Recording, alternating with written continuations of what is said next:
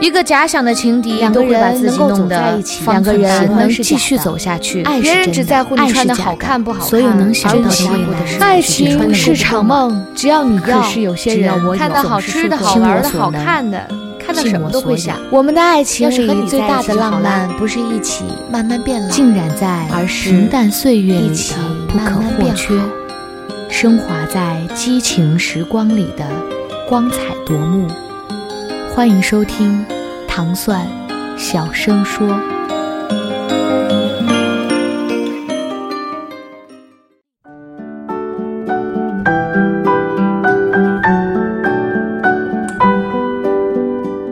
三十岁的时候才知道，曾经躲过去的今天，你都要加倍还。前几天去上英语课，认识了一个全职妈妈，她家离学校特别远。每天送五岁的儿子上幼儿园之后，就马不停蹄地奔到学校，下午三点钟又立刻离开，回到幼儿园接孩子放学。我问他，干嘛跑这么远来上课？孩子都这么大了，也没有什么负担吧？他跟我说，我一直都是一个全职妈妈，现在都快五年了，孩子上的是双语幼儿园，现在孩子回家经常会用简单的对话说英文。有时候孩子想跟我说英文，我却什么都不懂。想想将来孩子还要上小学、上初中，学的越来越多，到那个时候我就没有能力跟孩子互动了。所以无论如何都要过来学英语，哪怕是从头开始。以前上班上学的时候学英语、用英语都轻松地躲过去了。以为一辈子都会躲过去的东西，没想到在自己有了孩子之后，就要重新捡起来。自己小时候不努力，觉得对不起父母；年轻的时候不努力，觉得对不起家人。当有了孩子之后，才发现，如果自己不努力，是自己最不能接受的。有了孩子之后，加入了这么多名家长群，最大的体会不是辛苦，也不是养孩子有多贵。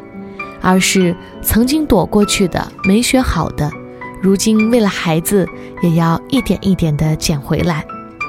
不光是英语，还有历史、地理、生物、数学、唐诗、宋词，甚至手工。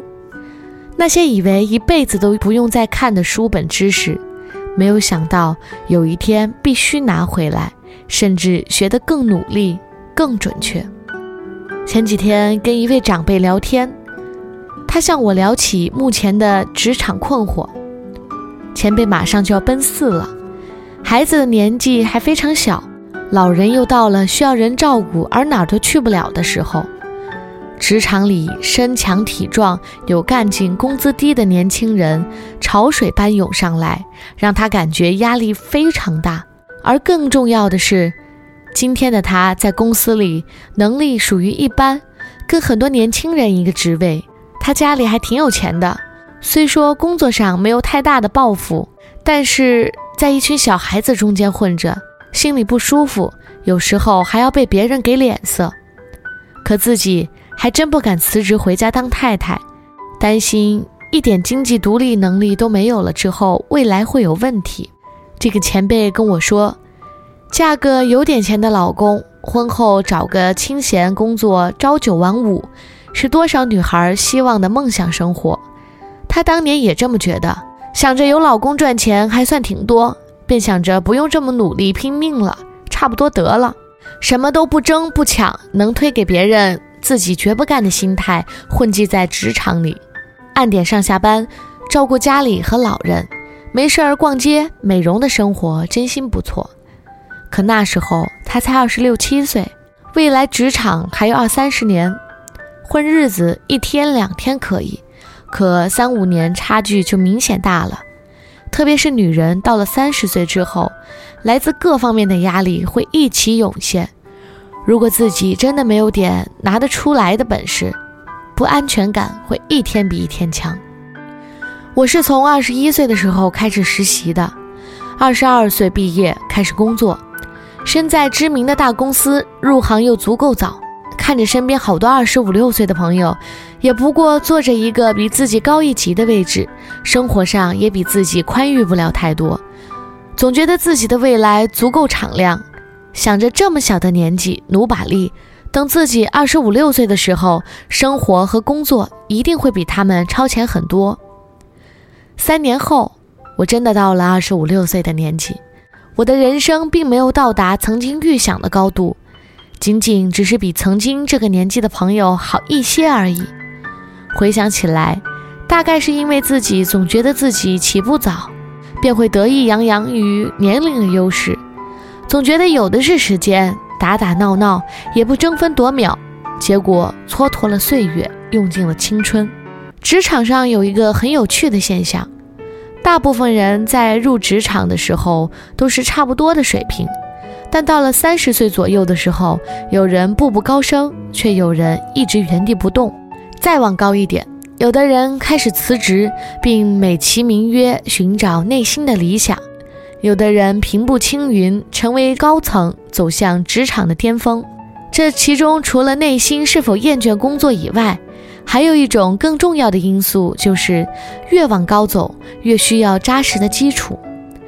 如果在职场早期没有做好积累和锻炼，就像上学学习的时候，没有扎实的基础，越往高走。困难越大，而这个困难因为环境等因素很难再补回来了。我和我周围的朋友都到了三十而立的年纪，平时偶尔会说说自己的烦恼和遇到的困难，而这些我们眼下的问题，仔细想想，无一不是因为早年的偷懒造成的，而也是从现在开始，人与人的差距从现在开始清晰明了地区分出来，在这个年纪。有家庭，有老人，有孩子。再说奋起直追，除非强大的自制力和积累，大部分的人都很难，甚至只能空有一番努力的热情，却实践不了三天。俗话说：“少壮不努力，老大徒伤悲。”现在才知道这句话的背后残酷的意义。这也便是人生最现实、最残酷的地方。不要让未来的你讨厌现在的自己。人生的每一刻、每一天，都在为自己的明天铺路。